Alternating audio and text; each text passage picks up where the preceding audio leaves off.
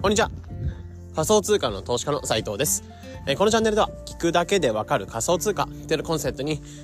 過去に FX やマルチで負債200万円抱えながらも仮想通貨の投資と発信で利益7桁まで ,7 桁までいけた僕っていうのが、えー、考え方、ニュース、えー、新しいニュース、えー、だったりとか稼ぎ方、そういった部分をシェアしているチャンネルになってます。え今日は1月の4日水曜日ですね、え皆さんいかがお過ごしでしょうか？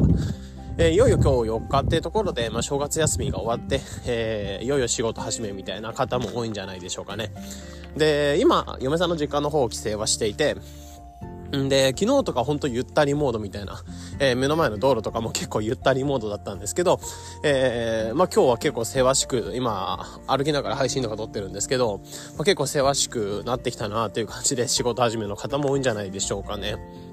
うん。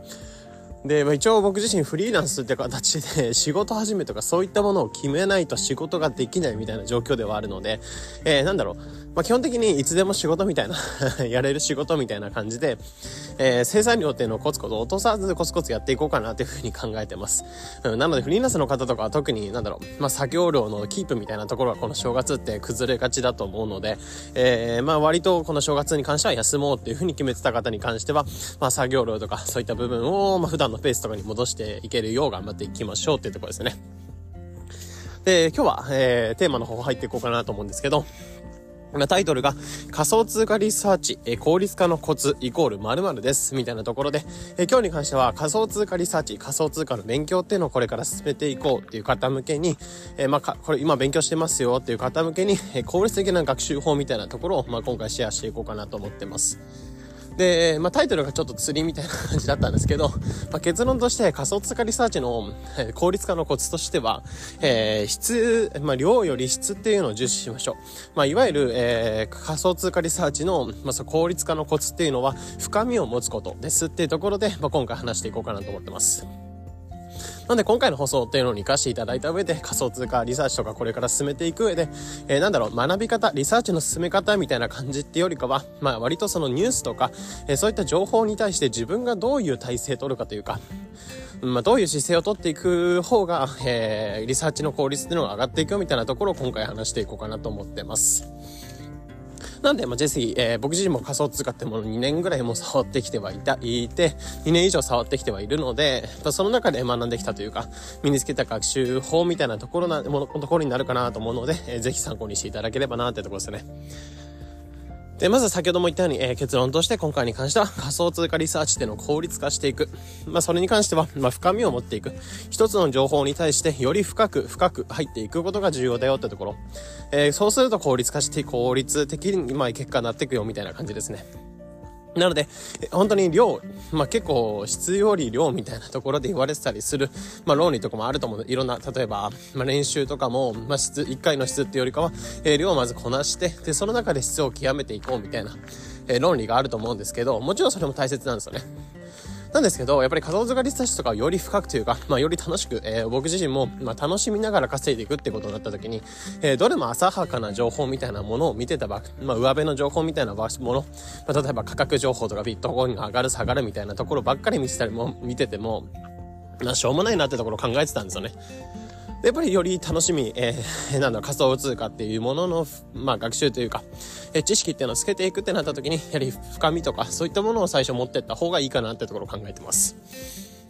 なので、えー、例えば本当に朝今ニュースとかで、まあ、20とか30ぐらいのニュースを全部読んでます。浅くさらーっと何かあったのかなってところ読んでいくのも大切なんですけど、まあ、その中で、えー、4、5個ぐらい、えー、ピックアップしてみた中で、えー、より深みを持って、まあ、この4、5個の中で何があったんだろうみたいなところ、背景だったりとか自分の考察とか、まあ、そういったものを含めながら、えー、ニュースを読んでいく、えー、こういった方がいいかなというふうに思ってます。で、結局こういう姿勢取ってた方が、なんだろう、えー、例えば1日20個ぐらいのニュース読んでいって、さらっと今日何がありましたみたいなところ読んでいって、で、それで1日過ごしていくっていうのもありなんですけど、やっぱりそれを全部吸収しきれないってところがあって、やっぱり量やりすぎても、なんだろう、うん、えー、例えば、運動、まあ、例えばレジ、部活の練習とか、例えばやるときに、えー、野球の素振りとかを、まあ何も考えずに100回振るのと、まあよく考えながら、相手がどういうシチュエーションで、え、ボールを投げてきて、それに対して打っていくかみたいなところを一本一本考えながら打っていく。まあ、振っていくっていう。同じ素振りの練習でもやっぱり同じ量とかっていうもの、やっぱり質を高めた中である程度な量を保っていくっていう。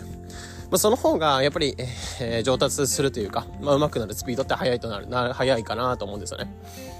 まあ、そんな感じで、えー、仮想通貨に関しても、なんだろう、20とか30ぐらいの情報って読んでいくのも大切なんですけど、まあ、1日の中で何があるかなってさらって見ていった中で、まあ、4、5個ぐらいピックアップしてみて、えー、より深く読んでいく。で、自分の考察なんかも入れていく。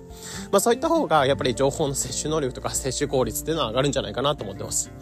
なので、本当に、あのー、量が少ないじゃんってところで、まあ、量、学んでいって量少ないじゃんみたいなところ、思うんじゃなくて、えー、まあ、その量少ない中でもその一個一個っていうものの質を極めていく。まあ、よりその一つのニュースに対して自分の考えとか、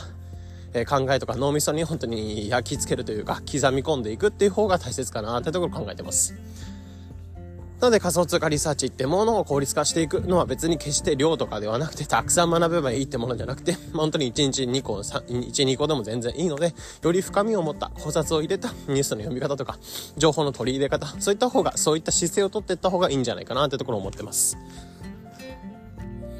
なので本当に、まあ、数学の問題とかもそうですよね。まあ、数学の問題とかでも解きながら、うん、例えば100個の問題、100個の問題集みたいのがあったとして、1日も全部100個とか問題をザラーってやっていくのも大切なんですけど、やっぱりわかんない問題っていうのを何個かピックアップしてみて、まあ、それでどうやって解いていくのか、えー、どういう考察でやっていくのかみたいなところ、まあ、結構理系的な感じですけど、論理的思考っていうのを持った上で、まあ、問題とか課題、ニュース等に対して取り込んでいくってことがいいんじゃないかなと思ってます。